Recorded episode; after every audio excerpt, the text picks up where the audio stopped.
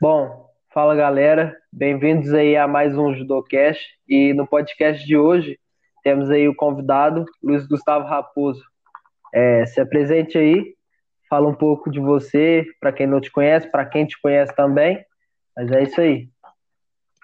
Olá pessoal, bom dia, boa tarde, boa noite, não sei qual horário que vocês vão estar me ouvindo. Meu nome é Luiz Gustavo Raposo Silva, para aqueles que não me conhecem, acadêmico de Direito, diretor da Liga da Liga Uberabense de Judô, diretor de lutas da Atlética do Direito, é, professor de judô no projeto Triângulo Ativo e, e também professor de judô lá na, pela, pela Atlética do Direito, o NIUB. É isso aí. Então, galera, é, a gente trouxe o Luiz Gustavo devido a uma enquete que eu fiz no meu Instagram que eu coloquei para o pessoal sugerir pessoas para vir aqui no podcast. Então, se você quiser deixar alguma sugestão, vai no Instagram ou mande uma mensagem também. Se você estiver ouvindo pela Anchor, tem como mandar uma mensagem de voz falando se você quer algum convidado. E é isso daí. A gente vai trazer mais pessoas. Então, Conta um pouco pra gente aí, Raposo, da sua jornada no judô. Uai, então, a minha jornada no judô começou em 2009 ou 2008, se não me engano. Eu tinha uns de 11 a 12 anos. Isso é meia Badia. É, se eu contar ela para vocês, acho que quem escutou o podcast do Sensei Militão vai ver muitos pontos em comum, né, de convergência. Na época que eu comecei, ele era faixa laranja, com o professor Emília. Isso porque eu já tinha feito umas aulas de judô antes com outro professor, mas ele não era um professor faixa preta, né? Ele, uhum. era, ele era só tipo um instrutor, mas a gente não tinha uma aula de judô mesmo. Aí eu percebi isso depois que eu comecei a fazer aula com a Sensei Emília. Aí comecei ali em 2008, eu, no meio de 2008, é, treinando, participei de alguns campeonatos pequenos ali, onde a Inelia é, ensinou para mim um golpe que eu nunca mais esqueci. Acho que virou a minha marca aí, pelo menos aqui na região e na liga, que é o Morofê Cernário. E nisso ela falou assim que eu tinha condição de disputar o Campeonato Mineiro. Não só eu, como aquela equipe toda que ela comandava, né? Uhum. Eu, o Leandro, meus irmãos, o Sensei Andinho, a época, era o nosso senpai. É, tinha a Jéssica, a Emily, o Vinícius, Folador. Era uma galera boa de judô. Tinha uma galera legal até. Tinha, a gente completava todos os pesos, todas as categorias para lutar. Né? E a gente aí fomos até treinar na Academia Judô Oriente para pegar um pouco do treinamento de lá, que o treinamento lá era um pouco mais pesado pelo número de faixas pretas ser maior. Né? Lá tinha as faixas pretas pra gente treinar.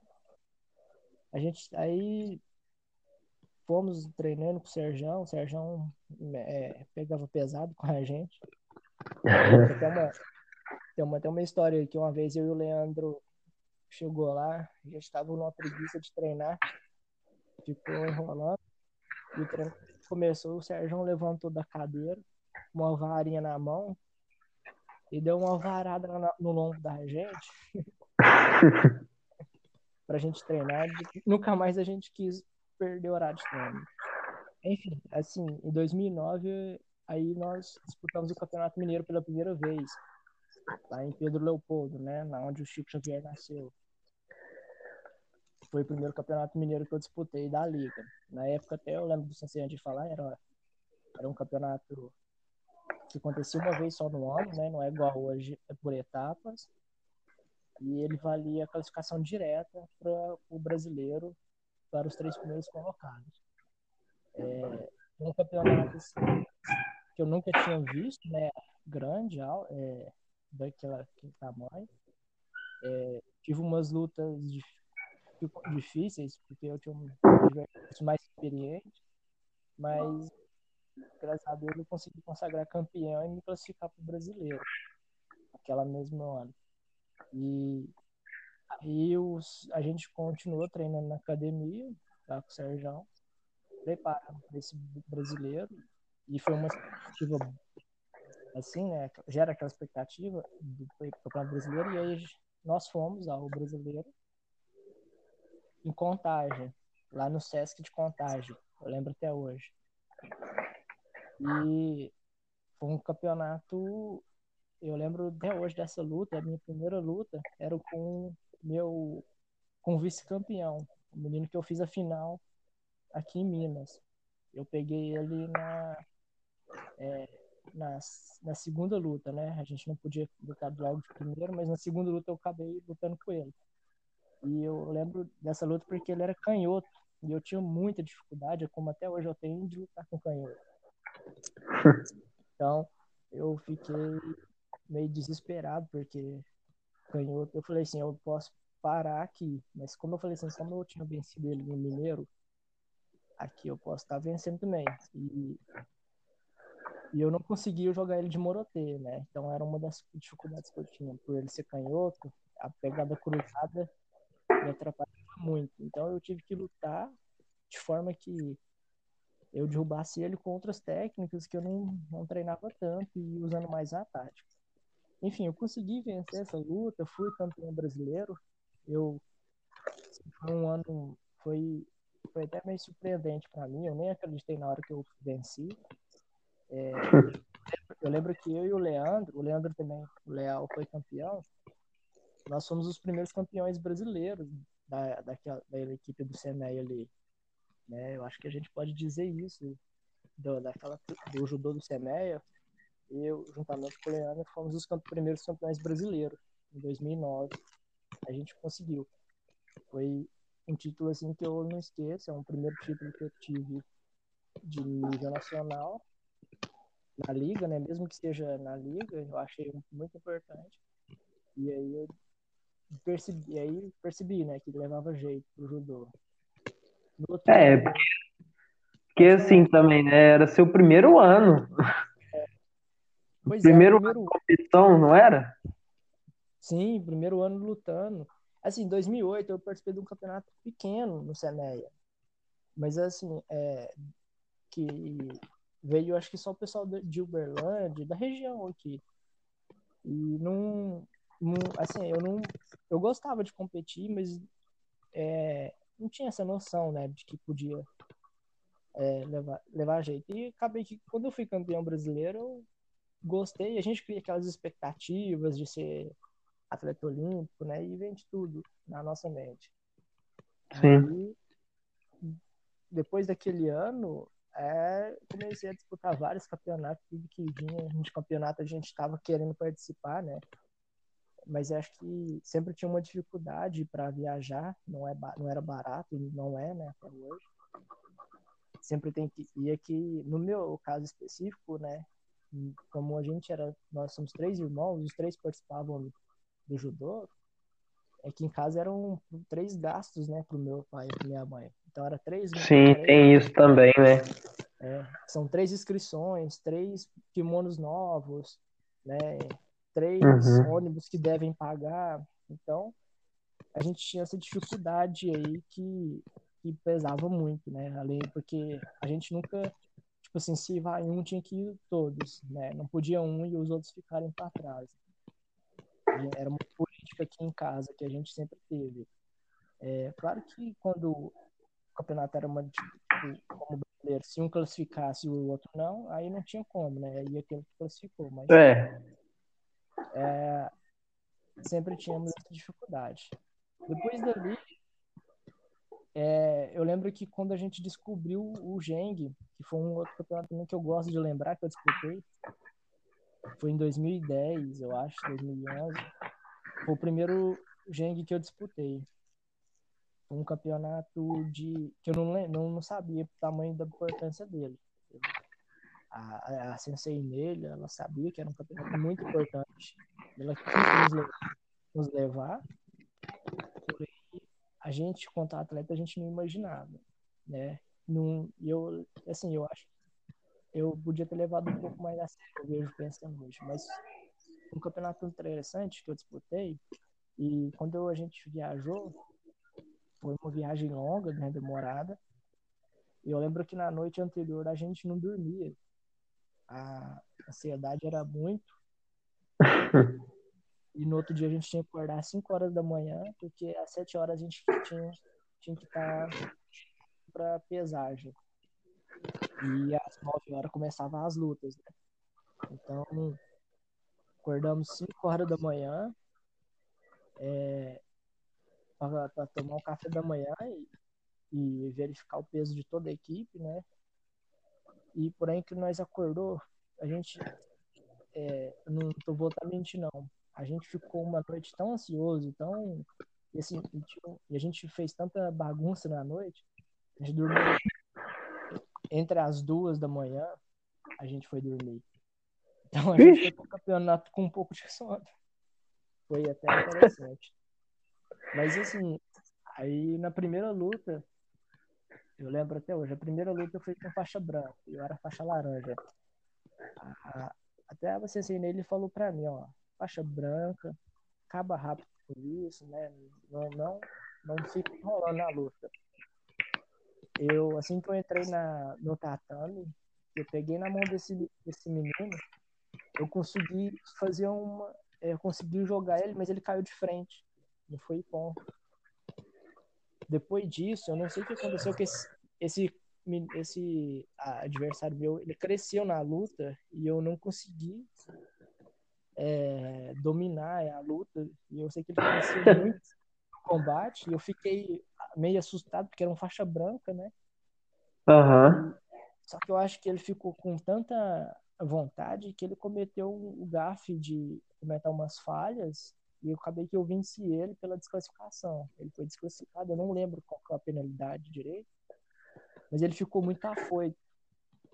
E acabei que eu passei dele. Só que na próxima. É porque.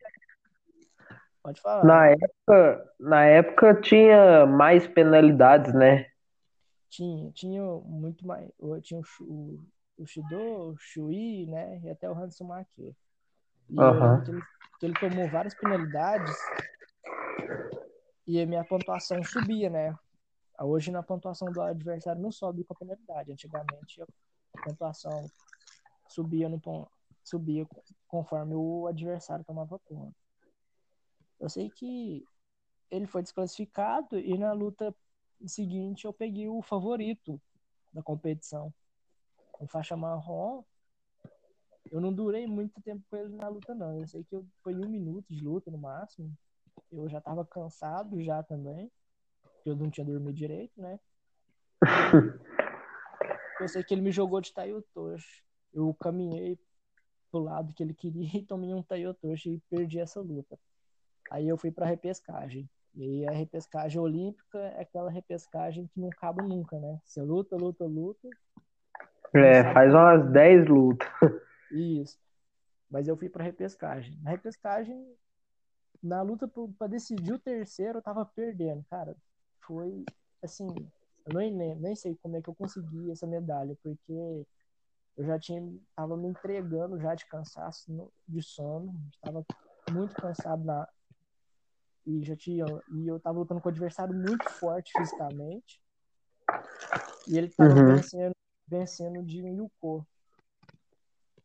E não sei o que aconteceu que no meio do faltando ali entre uns 30 segundos para acabar a luta, eu varri ele automaticamente, ele caminhou e eu consegui varrer e consegui um ipon e consegui pelo menos arrancar um bronze nesse campeonato. Achei que... Foi o foi o primeiro ou já... esse foi o primeiro e o último? Esse foi o primeiro Geng, né, que eu disputei. Ah. Aí depois eu tinha mais um outro ano para disputar, que foi o ano que eu fui para querer vencer mesmo. E, e aí esse ano que eu fui para vencer, eu acho que foi um dos anos que eu tive a maior lição da minha vida, porque a gente assim, eu sempre vi, eu vinha do ano, eu vinha de anos bons, né? Em 2009, 2010, eu estava vindo de ganhando campeonato mineiro tava com um ano, um ano bom de competição, né? Eu estava uhum. ganhando tudo que eu estava conseguindo disputar. Então acabava que eu ficava com o ego inflado. E eu fui pro Gênio e falei assim: eu vou ser campeão do Gênio. Eu vou trazer o primeiro ouro né, o Jeng. Fui com essa mentalidade. E eu sempre fui assim, sempre entrei na competição me imaginando campeão, né? Claro que é, aí eu tive uma lição, como eu tinha falado anteriormente. É, o Geng sempre é um campeonato difícil, para quem não sabe. É um campeonato de alto nível, onde a, os atletas da federação entram. E, na minha, e, na, e sempre dá muito atleta. E eu lembro que tinha 20 atletas na minha chave. Uh! É, e eu tinha lutado três lutas venci todas as três de pom muito rápido, entrando no Morata Senard e, todo, e a equipe tava todo gritando para mim, raposo e tal, e eu achando legal aquilo. E isso é um e eu aprendi, e isso é um problema na vida do atleta. Por quê? Vou, porque você só aquilo subiu minha cabeça e eu achava que eu era imbatível. O problema é que eu peguei um adversário que assim, modéstia a, a, a parte, eu o nível técnico dele, tecnicamente falando, eu estava bem mais preparado. Só que o treinador dele, um treinador experiente, e juntamente com ele, me observou todas as minhas lutas. Hum, ele estudou, né? Isso, ele sabia que eu, que eu ia acabar pegando o atleta dele em um momento, e era na semifinal. E ele me estudou, e, e antes de, de eu entrar no tatame, o Sérgio passou por mim, bateu nas minhas costas e tal, vamos lá, né? É a última, é, é, mais, só mais, mais essa, depois é a final.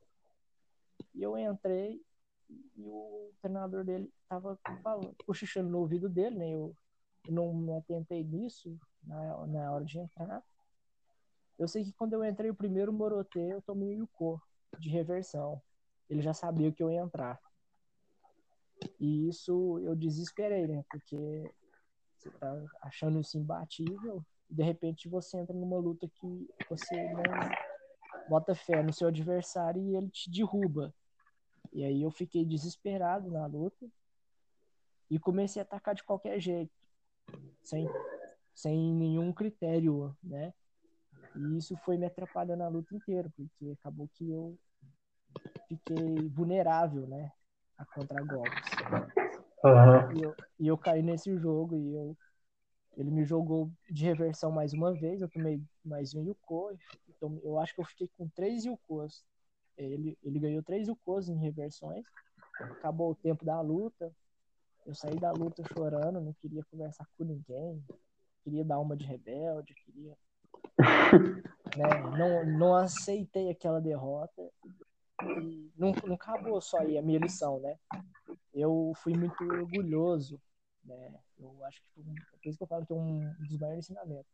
Eu fui muito orgulhoso, muito prepotente e na disputa de terceiro eu não queria nem lutar. Eu entrei no tatame e deixei é, meio que o adversário me jogar porque eu não queria aceitar aquela derrota. E eu, eu me arrependo até hoje disso, porque foi um campeonato que eu saí sem medalha, né?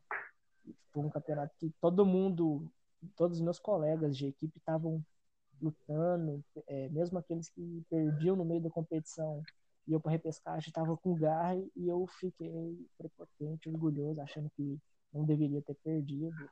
E acho que foi um dos erros que eu mais cometi.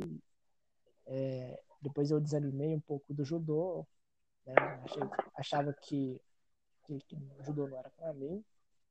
Mas, uhum. assim, passou e depois eu continuei a gente continua nessa. Eu continuei nessa batalha, eu continuei treinando, né, não deixei o judô, só desanimei um pouco, mas e aí o Sérgio começou a me levar para os Gimbs, para os Jogos de Minas. E aí eu terminei meu ano como escolar, ele falou, agora você pode disputar os Jogos de Minas, né? Os Jogos Interior Sim. de Minas. Cara, e, e eu, eu era faixa laranja, o Sérgio me levou para os Jogos Interior de Minas, junto com os faixas pretas. Eu não lembro se o Sensei Andin tava nessa época. Eu sei que é, assim, eu fui mesmo para aprender o que, que, era um campeonato de gente grande, né? Vamos dizer assim. Porque eu era o único, o único é, júnior, eu acho. Não sei se era júnior. Você tinha 17 já, né? Tinha 17. Era uhum. o único, da minha chave, o resto era tudo sub 21 para cima, né? Que é hoje, né? O sub-20. É, você era juvenil, então. Isso. E eu de faixa laranja, eu entrei, eu disputei o. Eu consegui, na primeira luta, lutar com o cara. Só que eu acho, eu acho legal contar isso. Quando é, fui, a gente pesou normal e tudo. Quando fui para me chamaram, eu fui para a área de concentração. Quando me chamaram para entrar no, no tatame, né? Luiz Gustavo Raposo, é hora de lutar. Na hora que eu entrei no ginásio para entrar no, no Xiajô, um cara cai desmaiado na minha frente. ele tava lutando e eu não sei o que aconteceu. O cara, o outro cara jogou ele e quando ele caiu no chão, ele caiu desmaiado. Ele desmaiou? Caraca. Ele desmaiou com a queda. Eu nunca vi aquilo. Eu já fiquei meio assim, putz, isso é um campeonato. O que, que vai acontecer comigo? Mas assim, aí era a minha primeira luta e eu fiquei meio assim. É, um, um, era um campeonato diferente, né? Era um campeonato que todo mundo falava que era um nível forte, era para adulto. E aí eu resolvi. Mas aí eu lutei com um, um júnior, um outro menino, ele era faixa marrom. Eu consegui ganhar essa primeira luta. Só que depois eu peguei um faixa preta que foi até legal que ele me entrava os golpes, eu consegui, começava a dar estrelinha, conseguia fugir. Eu passei a fugir dele na luta. Só que ele foi me chamou por um, ele fingiu entrar um Tomoe e eu querendo sair daquele Tomoe, dando uma estrela, eu acabei que entreguei meu braço para ele, ele pegou meu braço e ganhou o Jaglock. Me deu um aí um Marmilock e venceu a luta. Eu não tinha repescagem também, eu saí sem ganhar medalha, mas foi um campeonato de aprendizagem. Foi legal até. Nunca vi um campeonato por equipes, naquela época eu tinha visto. A equipe de Uberaba foi campeã, eu acho. Nós éramos muito fortes, né? Com as faixas pretas, que era Cecília Paula, é, a Leilane, o Canelinha, o, o, o, Jimmy, o Jimmy, ele é só por equipe ou ele é individual também? Não, ele é individual. Só que no final do, do campeonato ele faz isso por equipe. Ah, e, sim. E aí a gente estava no final e eu nunca tinha visto aquilo. E aí foi legal, sabe? A gente.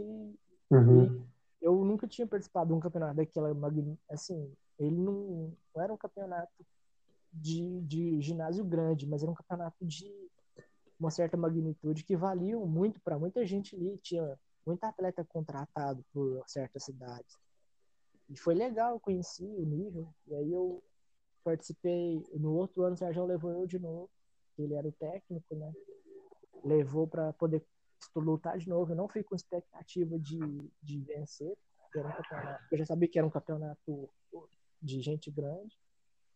É, peguei um, um, Mas o legal é que foi um campeonato que eu me superei no, no próximo. No meu segundo Gimes.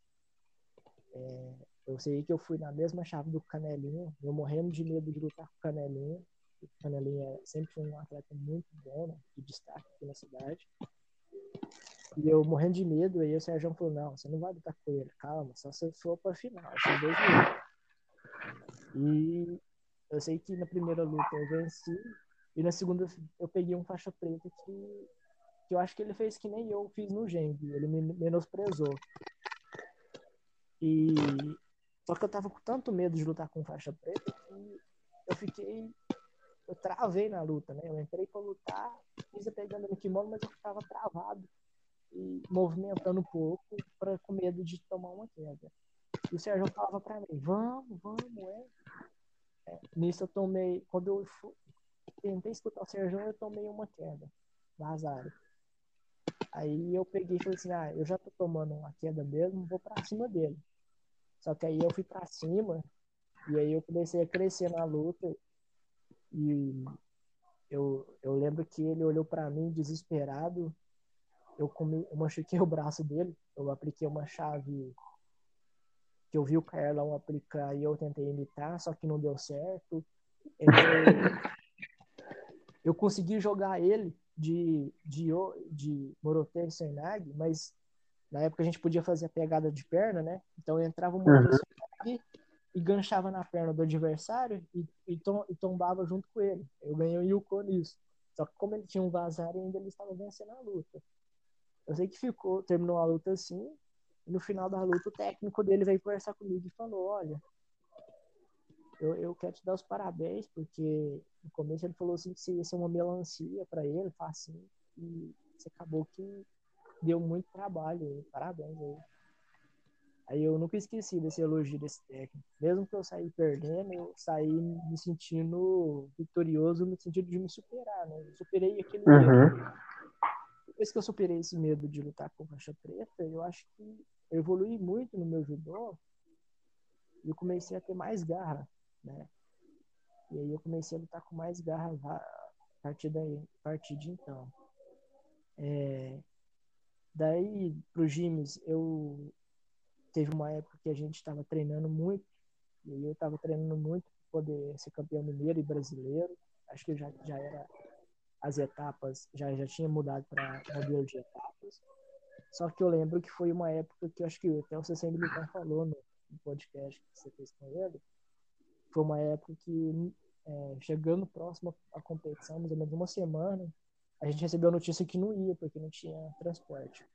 Ah, sim, ele comentou. É, isso foi frustrante para todo mundo.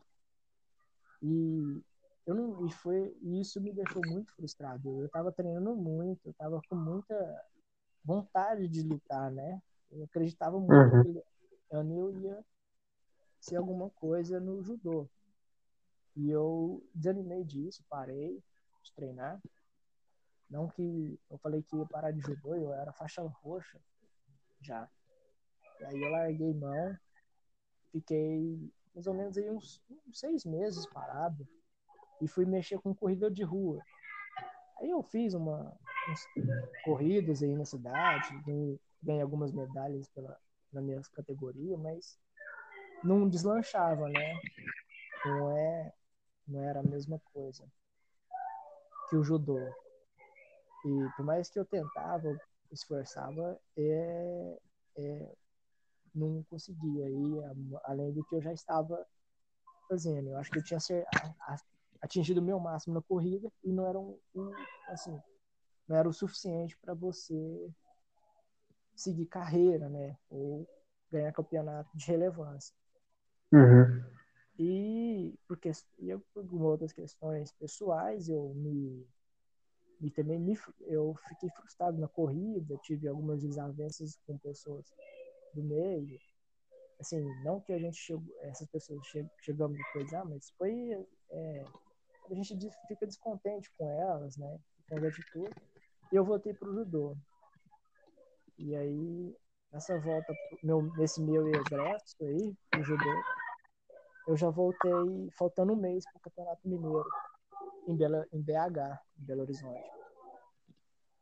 E aí foi quando eu voltei, eu voltei bem, bem cauteloso, assim, e foi, fui lutar cauteloso esse campeonato.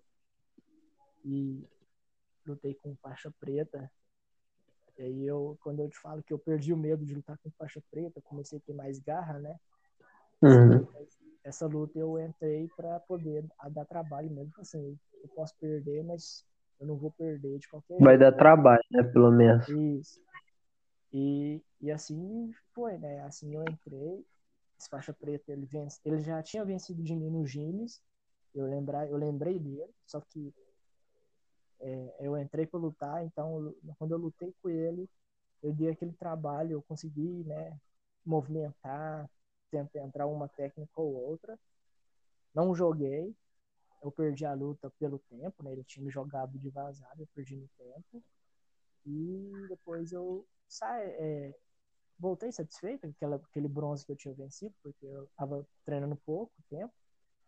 E nessa, e nessa volta minha eu já estava terminando o ensino médio também. Já estava fazendo curso técnico. E eu falei assim, é, agora eu vou. Eu já comecei a trabalhar, então eu trabalhava no sistema de escala 12 por 36, dia sim, dia não, né? Resumindo. Uhum. E aí eu já estava terminando o ensino médio, então você já. E aí vem aquela questão do do vestibular e tudo, no Enem, né? todo mundo que é, um, que é estudante sabe o que é isso, é uma pressão, querendo ou não. É, eu, eu sei que eu terminei o ensino médio, eu não entrei na universidade, mas eu comecei a trabalhar, né? Eu tinha terminado, eu estava terminando o curso técnico, então eu optei em terminar o curso técnico, começar a trabalhar e depois de trabalhar entrar na faculdade. E aí eu entrei no, comecei a trabalhar no, no laboratório da UNIUB, e nos dias que eu tava de folga, eu só treinava, só treinava, só treinava. Então eu evolui muito, porque eu treinava, no dia que eu tava de folga, eu treinava de 5 a 6 horas por dia. Fazia quatro treinos por dia. Uhum. E isso já era em, em, em, em meados de 2015. Fui pro Mineiro o Campeonato Mineiro de novo. E lá encontrei esse faixa preta que eu perdi quando eu voltei na final. E aí eu falei assim, hoje eu vou, hoje eu vou levar esse ouro, hoje não vou perder para você não. E assim, eu sei que ele eu já tinha lutado com ele duas vezes, eu falei assim, hoje eu não vou perder, né? Hoje eu vou pelo menos fazer 2 a 1 um. Vou fazer meu um plantio. Uhum. cara, eu consegui jogar aquele faixa preta. E eu não acreditei na hora que eu joguei. E aí e tem detalhe, né? É, nesse campeonato foi o primeiro campeonato da Júlia, que é minha namorada. Hum. Eu já, eu já, já estava interessado em ficar com ela, né? acho que quando ela escutar esse Na viagem, eu fui com, com a roupa do corpo e o kimono na mochila, cara. Eu não levei blusa de frio, não levei nada. E pensa numa viagem que a gente passou frio à noite. e aí eu, eu combinei com todo mundo, falei, ó, pessoal, vamos, vocês ajeitam lá os bancos para me sentar do lado dela. aí eu fui do lado dela na ida e na volta, e eu, eu voltei, aí eu ganhei esse campeonato, né, satisfeito aquela coisa. Ela tinha sido eliminada, ela entrou no tatame, ela foi desclassificada pelos árbitros, ela não chegou nem a lutar. Eles alegaram que ela estava fazendo um, uma. Ela estava usando calça de jiu-jitsu que não podia. Aí. Ah. É, aí desclassificaram ela. Aí a gente voltou conversando, conversando. Aí eu, eu acho que na volta não sei se foi na ida ou na volta, eu até pedi a coberta dela. Vocês emprestam a coberta? Não, cara, eu tô com muito frio. e já pensando, já jogando aqui, aquela, aquela conversa, né, pra, pra. Sei que a gente conversou muito na volta, depois disso até chamei ela pra sair. A gente saiu, foi no cinema, e aí a gente tá junto até hoje, né? Acho que o resto o pessoal já sabe. Depois disso, mas, ah, mas eu lembro, antes disso, cara, eu disputei em 2014 um, um, um Gimes. esqueci desse detalhe, foi em 2014, que foi um campeonato também que eu gosto de falar, que foi o primeiro Gimes que eu ganhei. E eu lutei com, com dois, dois atletas da federação, da Federação Paulista, outro da Federação Mineira, e venci os dois. Foi, foi, venci, foi uma luta, foi luta, assim, a primeira luta foi muito pegada, porque o cara tava tava muito bem preparado, né? Um atleta da federação. E aí eu e acabei que venci ele na tática e na, na canseira, né? Corri a luta inteira com ele, fazendo muita chuasa, muito entrada de golpe, fazendo ele errar e forçando ele a tomar punição. Foi onde eu venci. E a segunda luta a mesma coisa. Eu sabia que eu não podia jogar eles. Então eu tive que fazer algo que eles não faziam, que era movimentar e entrar mais. E aí, só que acabou que nessa segunda luta eu consegui jogar meu adversário e fui campeão. Foi o primeiro James que eu ganhei. Eu tava... E fiquei muito satisfeito de ter vencido aquele James. É, porque você já era peso leve, né? Já era meio leve. Na verdade, foi nesse James de 2014 que eu subi pro meio leve. Eu era ligeiro, era... 0 uhum. eu, che... eu cheguei lá pesando 62 quilos. e o campeonato era no dia seguinte. O Irineu, que era o técnico dessa vez, ele falou assim para mim: Ó, oh, Raposo, não compensa você perder esses dois quilos, não. E você já é muito magro, né? Você não tem de onde tirar. Então, vou te subir, vou te subir, né? Ainda poderia, ainda tinha como fazer isso, né? Vou te subir e você luta no meio, no meio leve, que não tem ninguém mesmo, não vai, né? E aí eu entrei no meio leve. Eu lembro que até na pesagem eu pesei de roupa, de tudo, tava tão tranquilo. Acho que isso me ajudou muito. Eu fiquei confortável para lutar. Ah, é bem melhor.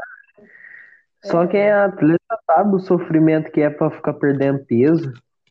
Sim, sim. É, é horrível perder peso pra lutar, cara. Você hum.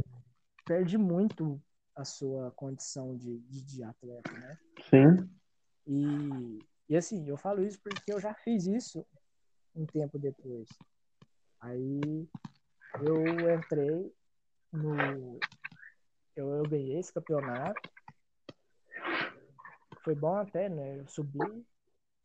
Depois de 2015 eu conheci a Júlia, né? fui campeão mineiro. No outro ano é, a gente já estava conhecendo, aí ela me chamou para o jiu-jitsu, aí eu comecei a treinar jiu-jitsu. Hoje eu sou faixa azul, né? Lá com o Sensei Moisés. E eu, no meio desse. Em 2016, eu entrei na universidade de Direito, já pensando nos jogos universitários que aconteciam em Uberaba. E eu disputei os jogos universitários, o, que o Andim foi campeão. Isso foi no seu primeiro ano de faculdade? Foi no meu primeiro ano de faculdade.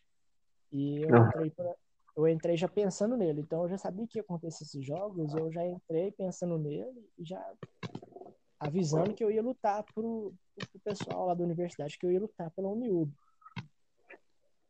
Eu sei que teve uma burocracia danada lá, porque tinha muitos papéis para arrumar, e o Uniub não era escrita na, na federação universitária, então ela tinha que se inscrever, eu tive que correr atrás de muita coisa. Deu certo de eu disputar. Eu sei que o problema é que não, faltando uma semana, é, faltando uns dias, uns cinco dias, eu tinha dado uma desinteria, né? Uma infecção intestinal e eu fiquei muito fraco e fui para o campeonato um pouco fraco. Claro que já tinha recuperado bastante até no dia da competição, mas é, isso na final que eu perdi, que eu fui vice-campeão, eu já estava tão fraco que eu não conseguia lutar. E aí eu acabei perdendo a luta, mas é, não posso, assim, claro que eu não vou pôr todo é, o demérito na doença, né, que eu tive na fraqueza, por, mas foi, foi legal uma competição. Eu lembro que o Andinho, eu vi o Andinho sendo campeão na categoria I absoluto, ele lutou muito bem. Eu fiquei um pouco triste, saí triste, porque eu queria ir para os Jogos Universitários, os brasileiros universitários, queria conhecer os atletas de alto nível, saber que eles iam estar lá. Mas aí, a partir de então, eu comecei a interagir com a Atlética, né? E aí eu virei atleta deles, da Atlética. Disputei o CIA, fui campeão do CIA. É, depois ele... E aí a gente estreitou o relacionamento e comecei a é, participar das competições para Atlética, dos eventos. E passou um tempo o Igor Matheus, que era o, o diretor e era judoca também, ele me falou, falou, me chamou, falou assim, olha, o presidente quer falar com você da Atlético, marcou uma reunião falou, e conversou comigo e tal, falou assim, topa treinar os meninos. Então eu comecei a treinar o pessoal lutar, do judô.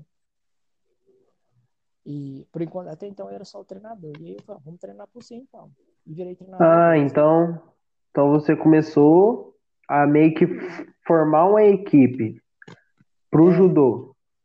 É isso. Aí no judô eu virei treinador da, do pessoal. E quando isso o diretor era, era, o Igor Matheus. Aí a gente disputávamos o CIA de 2017, 2018, não sei. Eu e a Júlia também já era, já era universitária também. Ela já tinha acabado de entrar. E eu tava naquela expectativa, né, de treinar os meninos e que eles fossem bem. E acabou que a gente foi uhum. bem porque em relação aos anos anteriores que a Atlética tinha disputado, nós ficamos entre os cinco primeiros. Né?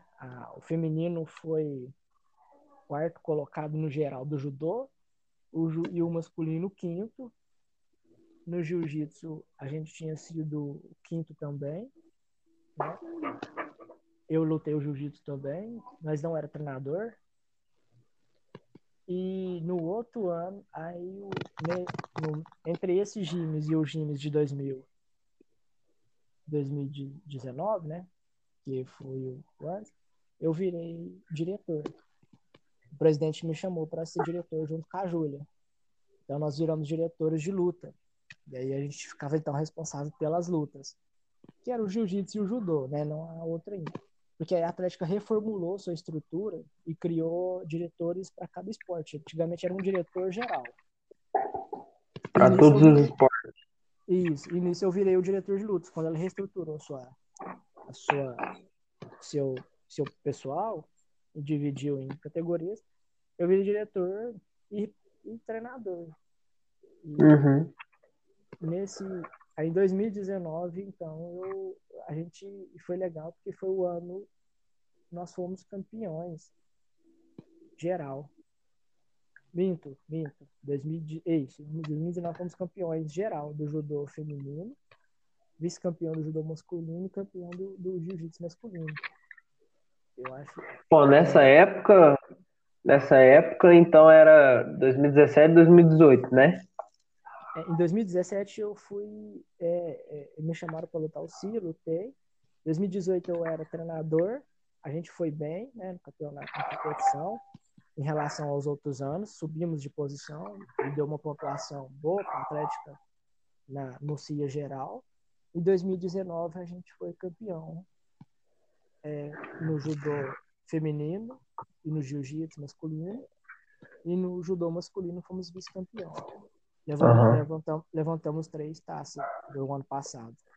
Esse Acho que assim, 2019 foi um ano assim bom, né? Para você, a relação da faculdade, atlética. Eu cheguei a ver algumas competições é, da CIA, eu vi as competições que teve lá no Funel, na Funel, né? Os jogos universitários lá da Funel, eu vi também. Sim. E assim, é, eu percebi em relação assim, vocês vão com uma equipe assim forte, porque vocês já vão treinados, né? É, assim, 2019 foi um ano muito bom porque a Funel ela tinha organizado um campeonato, eu acho que você foi até árbitro dela, né? O Ju, Não, o jogos... mesário. Mesário. Mesário. Isso. isso. Você chegou...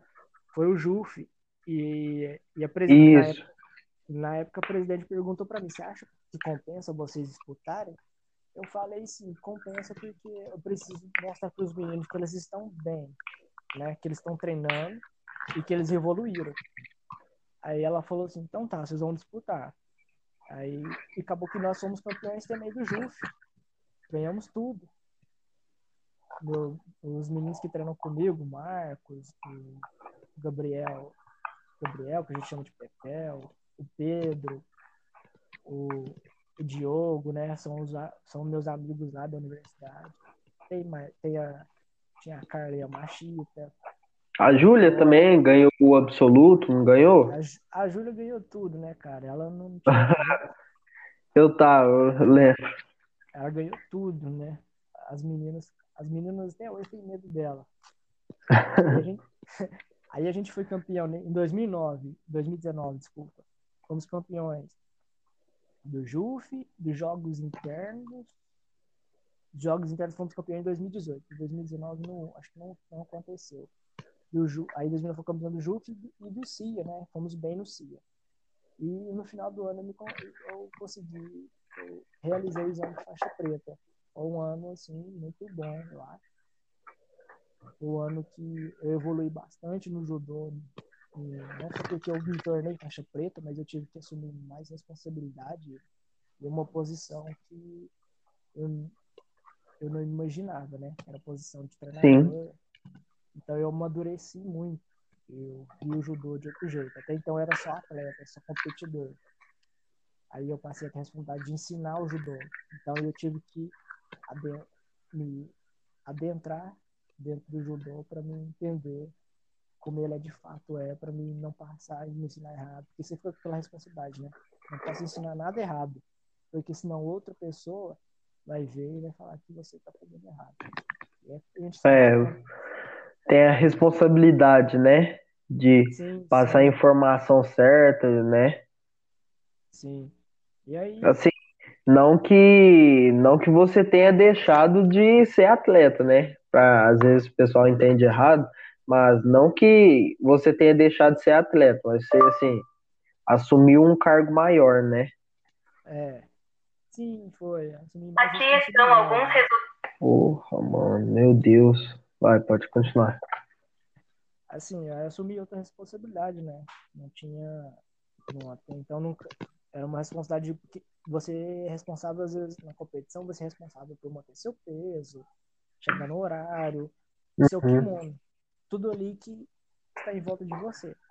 Quando você assume a posição de treinador e de, de, de, diretor, é, você assume uma responsabilidade de, de, saber se todo mundo tem kimono, se todo mundo, ainda mais no, no, no universitário, porque que acontece? Universitário, a maioria dos meus alunos lá na universidade não, nunca treinaram. Então eu tive que arrumar kimono para todo mundo, faixa. Eu tinha que explicar para eles que eles não podiam estourar peso e, e todos eram festeiros, todos são festeiros. Todos no, na noite anterior foram para a festa, né, no CIA, mas é, eles são muito, assim, eles entenderam a, a vontade que eu tinha de vencer aquela competição. E todos foram embora o mais cedo da festa, assim, foram comprometidos, assim, divertidos e comprometidos, foram comprometidos ao mesmo tempo. Entendi. E acabou que nós fomos vencedores, consagramos três troféus aí na competição. É, é, é assim, é como você falou, a gente assume outra responsabilidade, amplia muito mais a responsabilidade que a gente tem, né? Sim. É, e tornando também, assim, a questão lá, trazendo um pouco a questão do Geng, você tinha comentado a questão que vocês foram dormir tarde tal, no dia estava cansado. É a mesma questão aí para a festa, né? E assim, a gente sabe que não pode, eles também não podem deixar, né, de se divertir um pouco. Mas, assim, eu falei até no, no podcast passado que eu fiz, que é dieta versus treino. Eu falo lá que o descanso, assim, é o mais importante que deve se ter, principalmente atleta, né? Assim, Sim.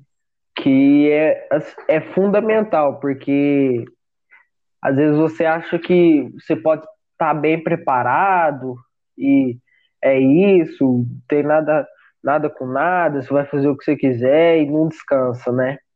Então, assim, a, a ansiedade também se torna um cansaço, né? Sim, porque, porque você fica acelerado, assim, você fica querendo fazer aquilo lá logo e, assim, isso se torna um cansaço. É, isso é uma das coisas que o judô ensina muita gente, é ter essa paciência, né? Essa questão uhum. de, de, de descanso, você falou tudo, o descanso ele é parte do treino descanso é treino, né? Eu demorei a entender isso porque eu já dei overtreino.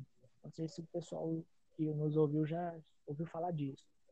Eu teve uma época que eu treinava judô, é, ginástica olímpica, atletismo, futsal, futebol de campo. Então eu era, eu ficava por conta do dia inteiro praticar esporte, todos os dias.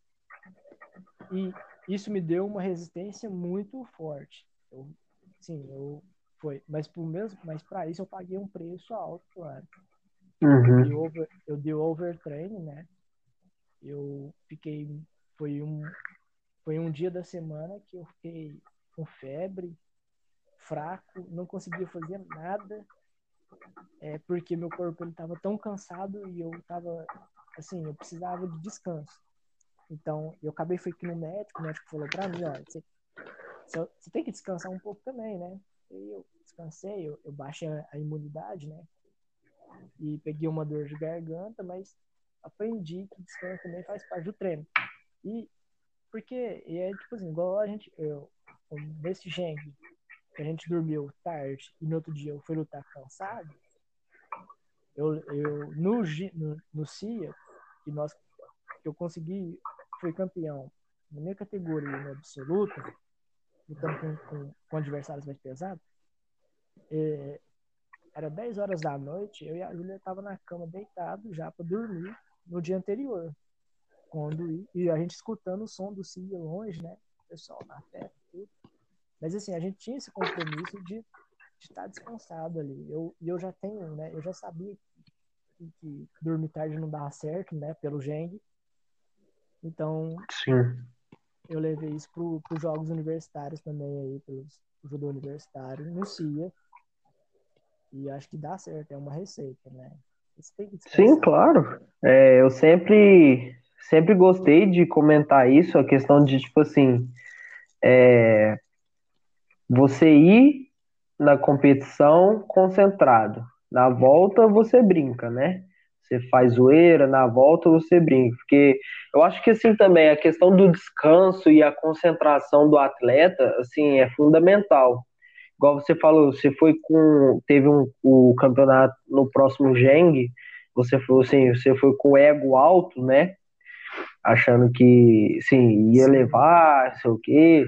Mas assim, eu acho que o, o ego do atleta, ele é. Ele só é fundamental a partir do momento que ele não se sobrepõe sobre o outro, né? E, é. Quando ele, ele assim, ele, ele acredita que ele é bom, certo? Porque, assim, hoje em dia é muito difícil, porque o que mais tem é, é pessoas vão estar tá te julgando, né? Então o atleta tem que saber trabalhar com isso. Mas é. também tem que ter aceitação de perder. A gente sabe que, assim, a gente treina mais tempo, já compete há mais tempo, sabe que é ruim perder, é horrível, mas assim, tem que ter, tem que sofrer um dia essa sensação, né, de perder. É, eu acho que você aprende, é, pode parecer clichê, mas é verdade, você aprende é na derrota, né? Isso. Existe uma, existe uma frase que eu não sei quem que é, que o progresso se dá quando você tá no fundo do poço, né? Uhum. E o Jigoro Kano tem uma também que ele fala que quando a gente se depara com, com o fato de que a gente não sabe nada, é, a gente está dando o nosso primeiro passo ao progresso. Então, assim, é como se falou, eu com ego elevado, eu estava fechado para qualquer outra possibilidade, né? Eu, eu só via uma coisa, que eu ia ser campeão de qualquer jeito. E não é bem assim, né? Você tem que estar aberto há várias possibilidades. Isso é, é um desenvolvimento de inteligência emocional. E, assim, eu estava falando, né, é o desenvolvimento da nossa inteligência emocional, que é muito importante para o atleta. E nós, como atletas, a gente tem que, tem que entender isso, e isso leva tempo, não é do dia para a noite, não. E, eu acho que eu nos últimos anos eu venho aprendendo muito isso.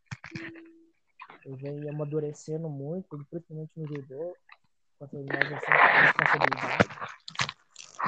E aí eu percebi isso. E a gente desenvolve a inteligência emocional e a gente vê até a competição de outros, com os outros olhos, né, cara? É... Uhum. Assim, foi, foi muito bom você ter comentado essa parte da inteligência emocional, que assim, é, eu admiro, eu admiro muito os atletas japoneses, principalmente de judô, porque, assim, é, para quem acompanha as lutas, para quem está sempre por dentro, sabe, e olha, vê claramente a tranquilidade que eles têm sobre uma competição tão grande, né? Assim, é, é incomparável, cara, o controle emocional que eles têm, né? Sim, é, de surpreender. É, uma questão cultural do Japão, né? Isso não é de hoje, não é de de agora. O Japão sempre foi trabalhar a, a espiritualidade, né? O, uhum. o autocontrole. E o judô, principalmente, ele vem para mostrar isso. Ele veio do Japão. Então, os japoneses que treinam judô é, não tem outra, não pode se esperar outra coisa. Uhum. Não é à toa que são uma potência, né? É, e vamos falar agora um pouco que há pouco tempo, tem pouco tempo que você se tornou diretor da liga? Foi em 2018. Berabense, judô? Não, foi em 2019. Foi Aham. Mais ou menos um ano aí. Tá. Estou, entre- estou dentro da diretoria. Então, assim, você se tornou um membro da diretoria, né? E a gente sabe que, assim, você tá lá dentro, você agora tem outra visão, né? E, assim, qual que, qual que é a sua perspectiva, qual que é a sua visão para esse ano, assim, dentro da Liga Uberabense? Olha, é, a Liga Uberabense, ela vinha, desde o ano passado, ela vinha numa crescente, né? O Moisés na presidência, ele com ideias novas, o, o Glauco, o Renato, o Sérgio, o professor Paulo, que são, assim, eu falo assim, são pessoas que têm mais conhecimento não em gestão, em, em questões burocráticas, né? E são ótimos e estão ajudando muito a gestão. Eles estão são assim valiosos na liga. São pessoas que fa- fizeram a, a liga nessa foi- vir nessa crescente junto com o presidente do Moisés. E aí a minha entrada eu fiquei assim, fico, assim, honrado de estar entre eles. A, perspectiva, a, per- a perspectiva que eu tenho é que que a gente vá evoluir o judô uberabense e, e é uma crescente que se continuar nessa pegada não tem como é, é assim a gente já deu um passo para frente a gente está dando passos para frente. Então não tem mais por que dar passos para trás né? A liga ela está avançando o judô Ela- é, a visão a gente está com horizontes diferentes agora. A gente quer que o uberabense tenha um judô de qualidade e, e que possa sair daqui judocas de todo é, nível, de toda a possibilidade, de, não só como atleta profissional, mas que o judoca também ele tenha valor social, que ele seja uma pessoa boa para a sociedade. A liga está com uma visão ampla de judô, né? Ela não está com uma visão só de formar atleta campeão, porque é uma visão reducionista que muitos anos foram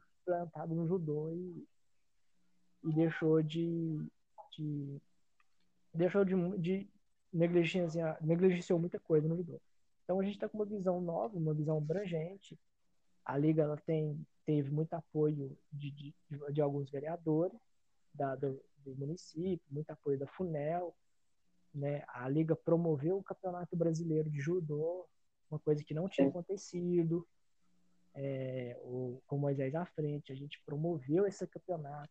A gente mostrou para a cidade tanto que o judô tem judocas, né, aqui importantes aqui, foi uma foi uma assim, é como eu falei, foi um passo dado à frente que não pode mais voltar atrás. Foi a primeira vez, né, que veio para Uberaba. É, na região, né, eu não sei se no Triângulo já teve o Campeonato Brasileiro de Judô. Eu não, é, Uhum. pelo menos né, eu tenho pouco tempo de judô, tenho apenas 12, 13 anos de judô, mas nunca nunca vi um Campeonato Brasileiro no Triângulo. Eu não estou lembrado agora. Então foi a primeira vez que eu vi esse Campeonato Brasileiro aqui na nossa casa. Então possibilitou muita gente disputar. Sim, foi- claro, até por mesmo a questão do transporte, né? Você comentou há um tempo Sim. atrás a questão da dificuldade que antes tinha, né, com o transporte. E o campeonato sendo aqui, assim, facilitou total. Sim, para quem já passou, né, a frustração de não poder viajar, quem já passou a frustração de não ter dinheiro para pagar passagem. Eu lembro que teve, assim, teve um campeonato no Rio de Janeiro, um brasileiro, que eu classifiquei, mas não fui porque não tinha dinheiro, tinha que era no Rio de Janeiro, tinha que viajar, tinha aquela coisa, né?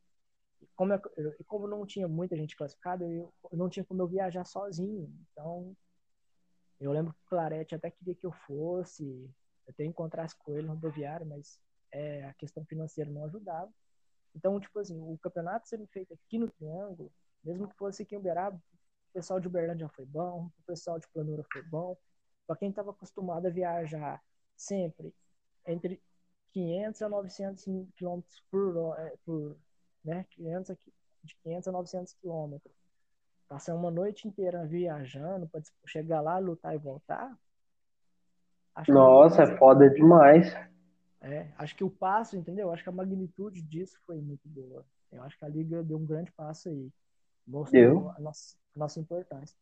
E esse ano, infelizmente, a pandemia atrapalhou muito os planos de muita gente, né? Todo mundo uhum. não tem como negar.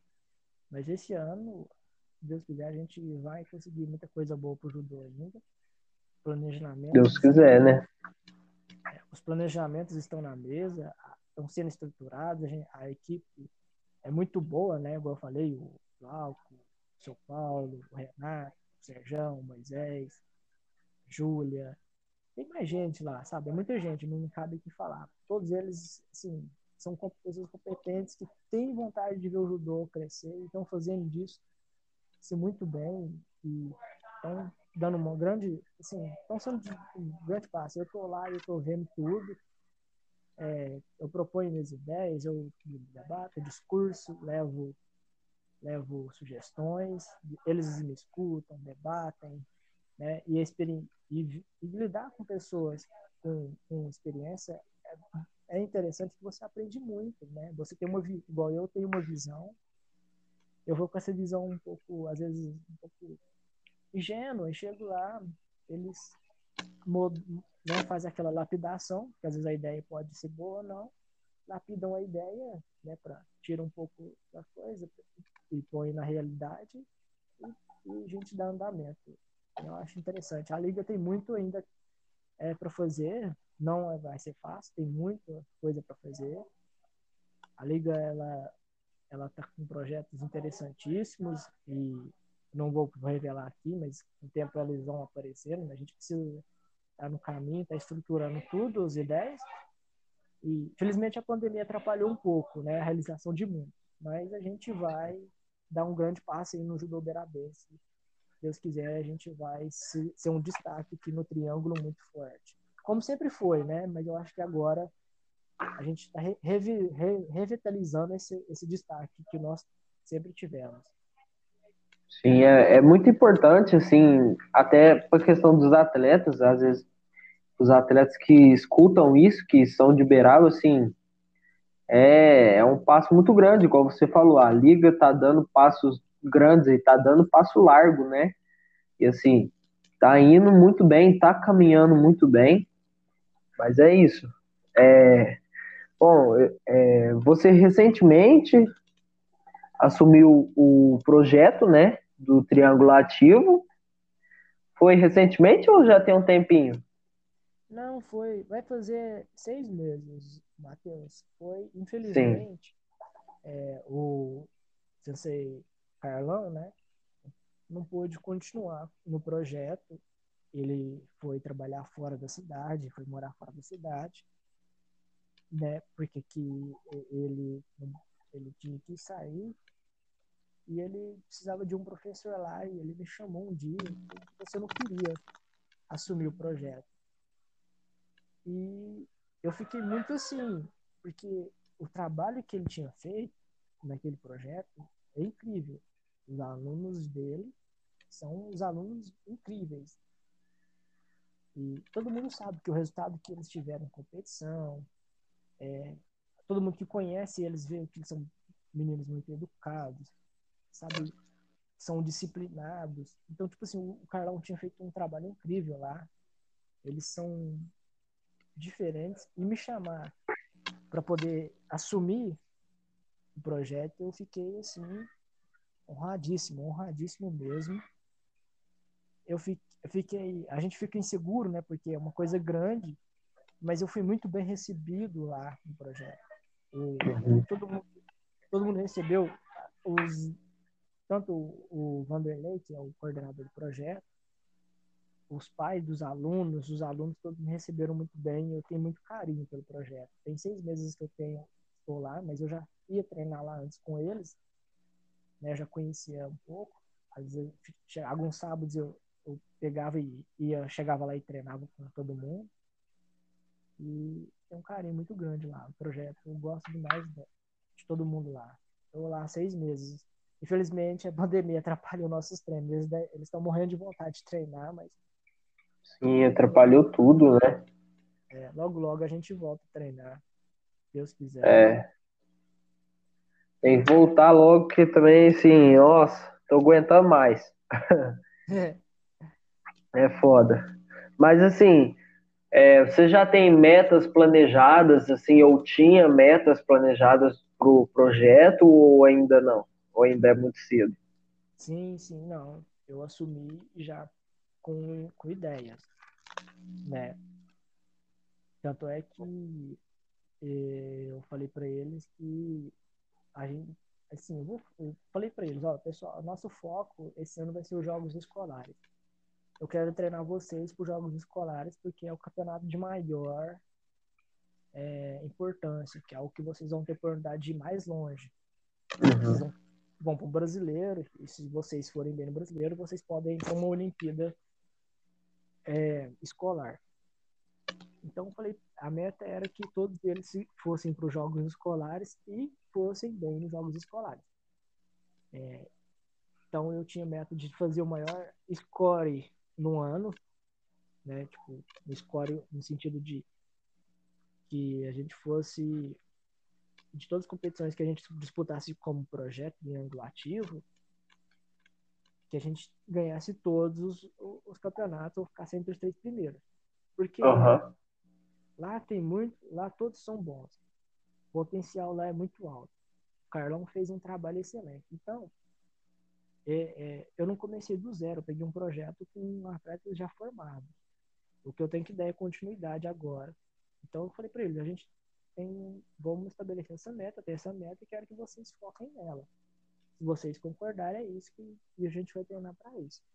Então, era uma meta. Eu falei para eles, vamos focar nos jogos escolares, a gente vai treinar para os jogos escolares e eu estava planejando é, com minhas férias do estágio e coisa para poder viajar junto com eles, para estar junto com eles nessa competição, que era que a gente ia dar o máximo nosso, para poder, todo, pelo menos, que dois ali fossem para os Jogos Brasileiros. Era a meta que eu tinha com eles. Infelizmente, de novo, a pandemia. É, travou tudo. Agora a meta é outra. Agora a meta é.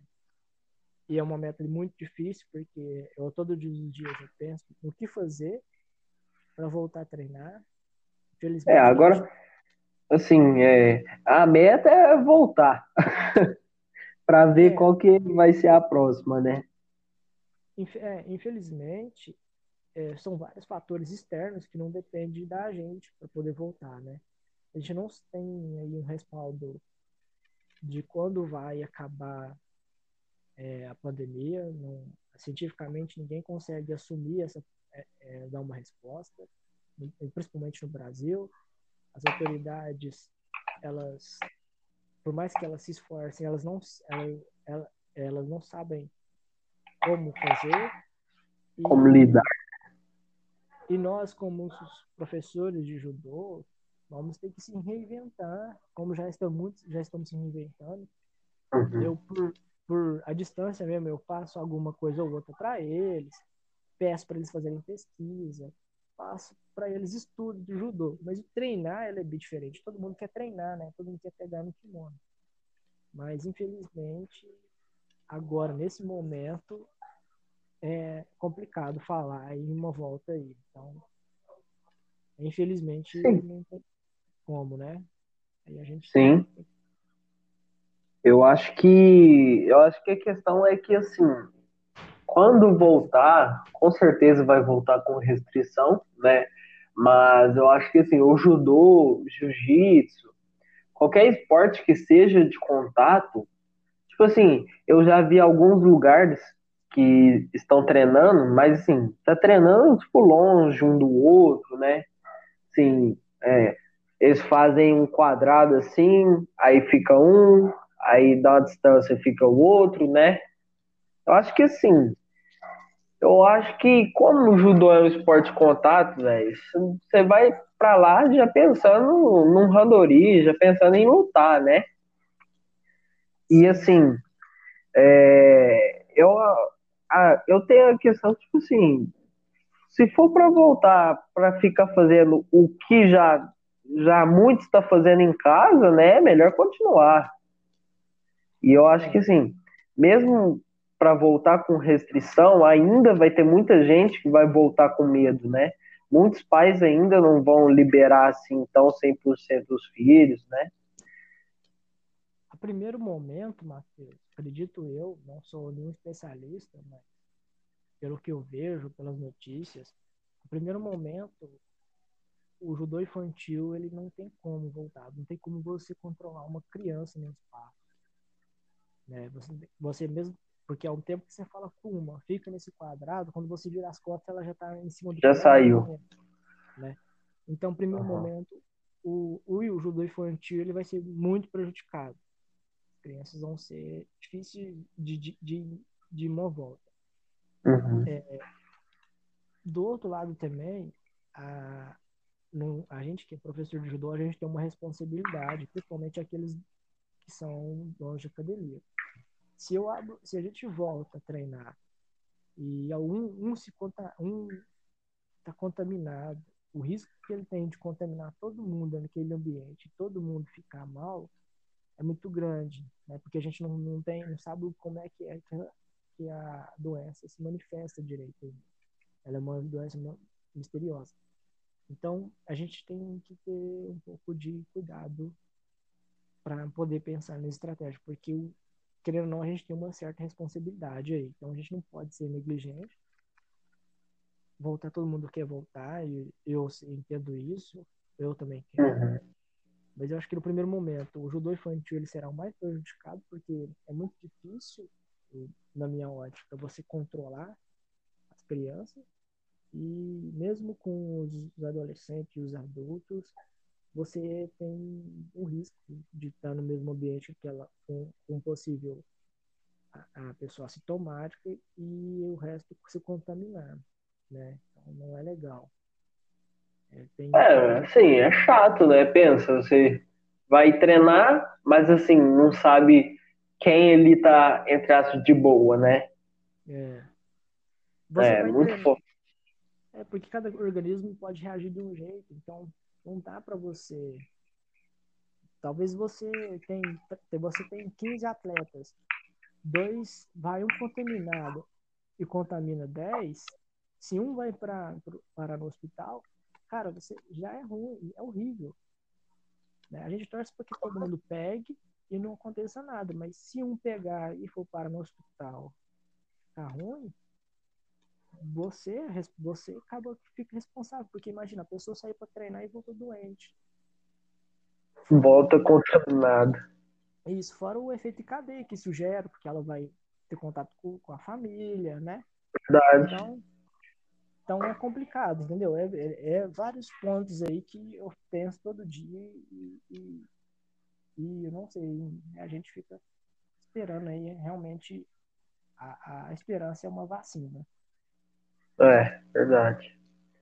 Bom, então, acho que é isso, Raposo. É, é... Bom, fazer um encerramentozinho aqui e é isso. Foi muito bom a conversa, né? Foi um bate-papo muito produtivo. Foi muito bom. Sim, sim, foi bom até. Fico agradecido pelo convite, pelo, por terem me indicado. Acho que assim, eu já procurei podcast de judô no, no, no, no aplicativo e não acho. E eu acho que você está dando um, um, passo aí bom, Matheus. Acho que você está. Uhum. Mesma coisa da liga, você dando um passo e não volta mais atrás. Então, peço aí que você continue com o seu podcast. Sei que já passou pessoas importantes aqui, como CC Andinho, CC Abraão. Eu escutei o podcast deles, achei legal até. E estou lisonjeado de hoje está participando e sei que vai passar muita gente boa aqui ainda. E, e tomara que, que você continue com esse projeto, que é um passo aí diferente. Tomara que Ele... dê bons resultados aí, que muita com gente certeza. vem conversar com você. Com certeza. Bom, então é isso daí. Muito obrigado. E é isso aí. Falou. Falou, até mais. Obrigado. Até mais. Até mais.